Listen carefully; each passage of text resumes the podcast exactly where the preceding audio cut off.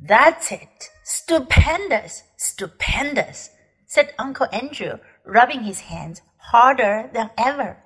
Ho, ho, they laughed at my magic. That fool of a sister of mine thinks I'm a lunatic. I wonder what they'll say now.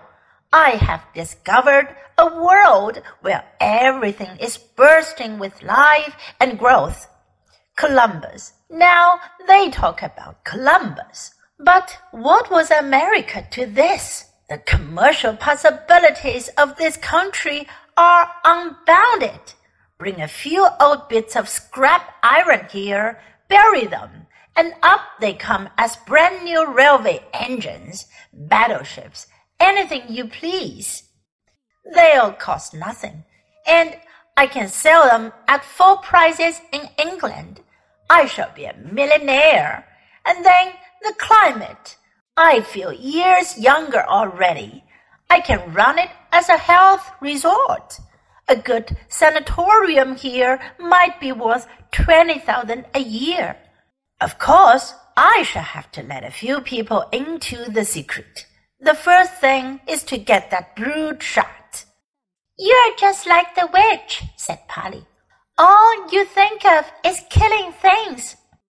And then, as regards oneself, Uncle Andrew continued in a happy dream, there's no knowing how long I might live if I settled here. And that's a big consideration when a fellow has turned sixty. I shouldn't be surprised if I never grew a day older in this country. Stupendous! The land of youth! Oh, cried Diggory, the land of youth! Do you think it really is?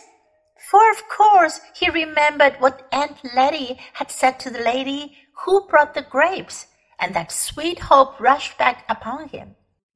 Uncle Andrew, he said, do you think there's anything here that would cure mother? What are you talking about? said Uncle Andrew. This isn't a chemist's shop. But as I was saying, you don't care twopence about her, said Diggory savagely. I thought you might. After all, she's your sister as well as my mother. Well, no matter. I'm jolly well going to ask the lion himself if he can help me. And he turned and walked briskly away. Polly waited for a moment and then went after him. Here, stop! Come back! The boy's gone mad, said Uncle Andrew. He followed the children at a cautious distance behind, for he didn't want to get too far away from the green rings or too near the lion. In a few minutes, Diggory came to the edge of the wood, and there he stopped. The lion was singing still, but now the song had once more changed. It was more like what we should call a tune, but it was also far wilder. It made you want to run and jump and climb. It made you want to shout. It made you want to rush at other people and either hug them or fight them. It made Diggory hot and red in the face. It had some effect on Uncle Andrew, for Diggory could hear him saying, A spirited girl, sir. It's a pity about her temper, but a damn fine woman all the same. A damn fine woman. But what the song did to the two humans was nothing compared with what it was doing to the country. Can you imagine a stretch of grassy land bubbling like water in a pot? For that is really the best description of what was happening. In all directions, it was swelling into humps. They were of very different sizes, some no bigger than molehills, some as big as wheelbarrows, two the size of cottages, and the humps moved and swelled till they burst, and the crumbled earth poured out of them, and from each hump there came out an animal.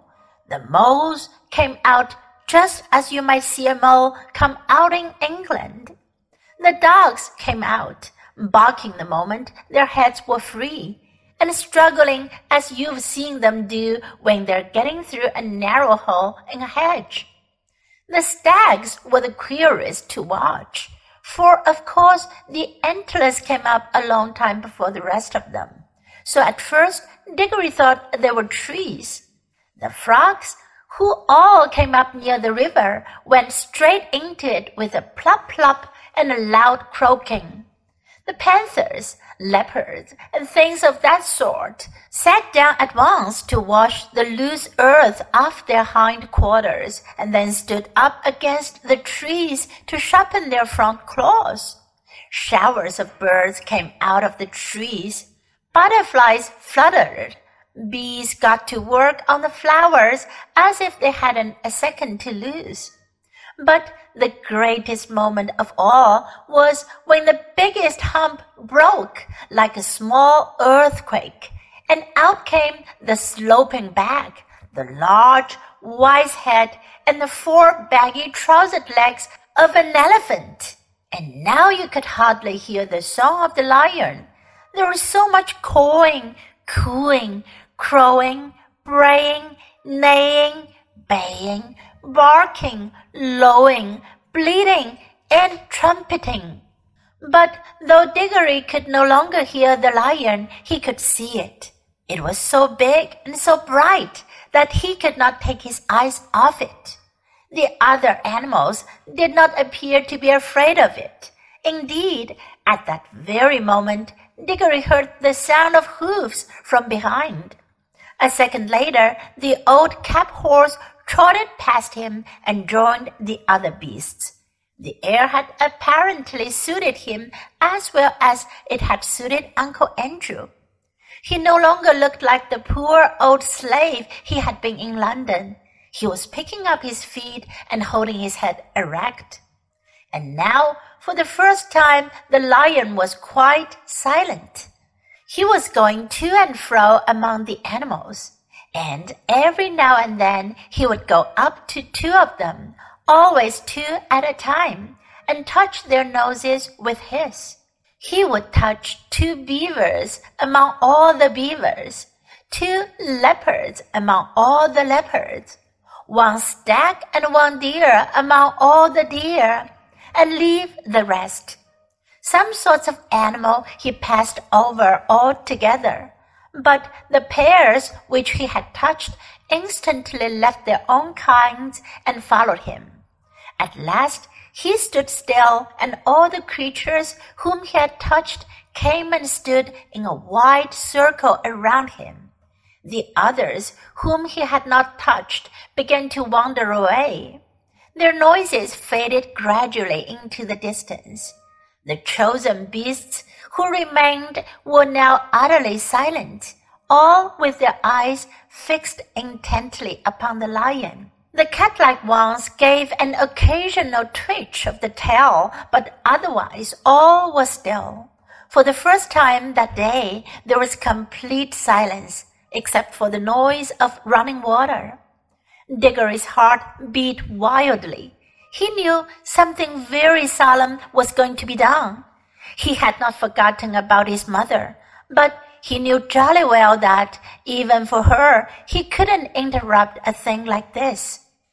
The lion, whose eyes never blinked, stared at the animals as hard as if he was going to burn them up with his mere stare. And gradually a change came over them. The smaller ones, the rabbits, moles, and such like grew a good deal larger. The very big ones, you noticed it most with the elephants, grew a little smaller. Many animals sat up on their hind legs. Most put their heads on one side as if they were trying very hard to understand. The lion opened his mouth, but no sound came from it. He was breathing out a long, warm breath. It seemed to sway all the beasts as the wind sways a line of trees. Far overhead from beyond, the veil of blue sky which hid them the stars sang again. a pure, cold, difficult music.